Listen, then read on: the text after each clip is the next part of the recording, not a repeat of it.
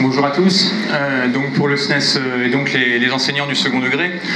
Donc euh, comme l'ont déjà dit les collègues, ben, on peut faire exactement le même constat sur le second degré que dans les autres corps, c'est-à-dire augmentation de la précarité, affectation tardive des remplaçants, multiplication des compléments de services pour les collègues, classes surchargées, heures supplémentaires imposées, gel du point d'indice, disparition du paritarisme, absence de manuels scolaires dans les lycées alors que la réforme l'avait pourtant prévu, conditions d'hygiène déplorables avec fermeture des établissements scolaires, etc., euh, etc.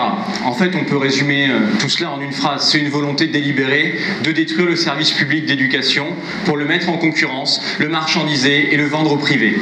Euh, c'est la politique libérale qui nous fait face et je crois qu'en cette rentrée, on n'a plus de, doute à avoir. on affronte frontalement et radicalement le gouvernement, le recteur, le préfet et le ministre.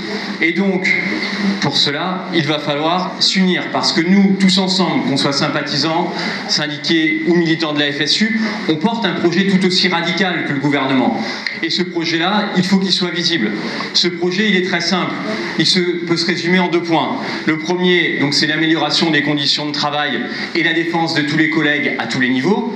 Et puis, deuxièmement, c'est un projet bien plus vaste et bien plus large, qui est celui de l'émancipation des travailleurs et aussi, bien évidemment, de la transformation de toute la société. Et pour transformer la société, il ne faut pas s'arrêter simplement euh, petits problèmes euh, que l'on peut rencontrer au quotidien, mais il faut avoir en permanence, quand on lutte pour nos petits problèmes au quotidien, eh bien, la vision plus vaste que ce gouvernement-là ne veut que la liberté et qu'il oublie dans la devise l'égalité et la fraternité.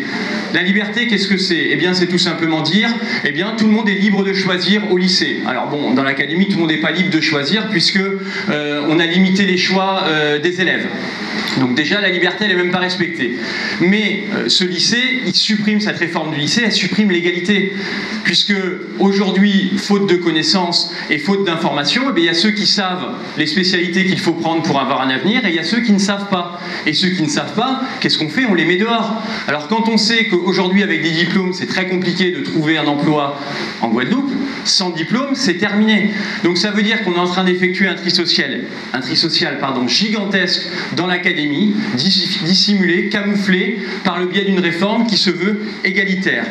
Et donc notre mission à nous, la FSU, eh bien, c'est de défendre ces services publics en général et le service public d'éducation en particulier, et donc de faire de l'égalité réelle une volonté et donc un choix dans tous les établissements. Et cette égalité réelle, c'est pas l'évaluation bienveillante. L'évaluation bienveillante, c'est le contraire.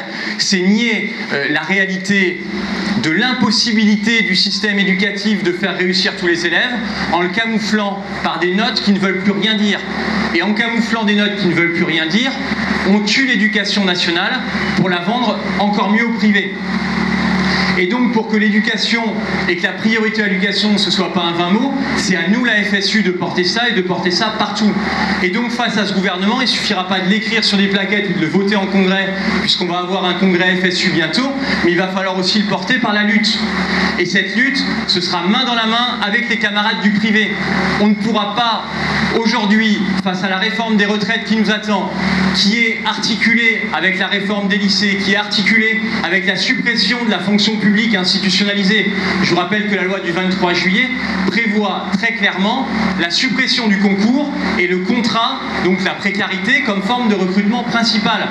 Et pour lutter contre ça, c'est ensemble avec le privé, ensemble avec tous les camarades qui voudront bien lutter, pour que notre chance puisse s'afficher ensemble. Et ça, je crois que si on pense que c'est par, euh, par du corporatisme et par nos petites luttes individuelles qu'on l'emportera, c'est se tromper face à la volonté de ce gouvernement. Et donc, notre chance à nous, c'est que la population est déjà mobilisée. On l'a vu cet été avec le CHU et la capacité de la population à défendre les services publics.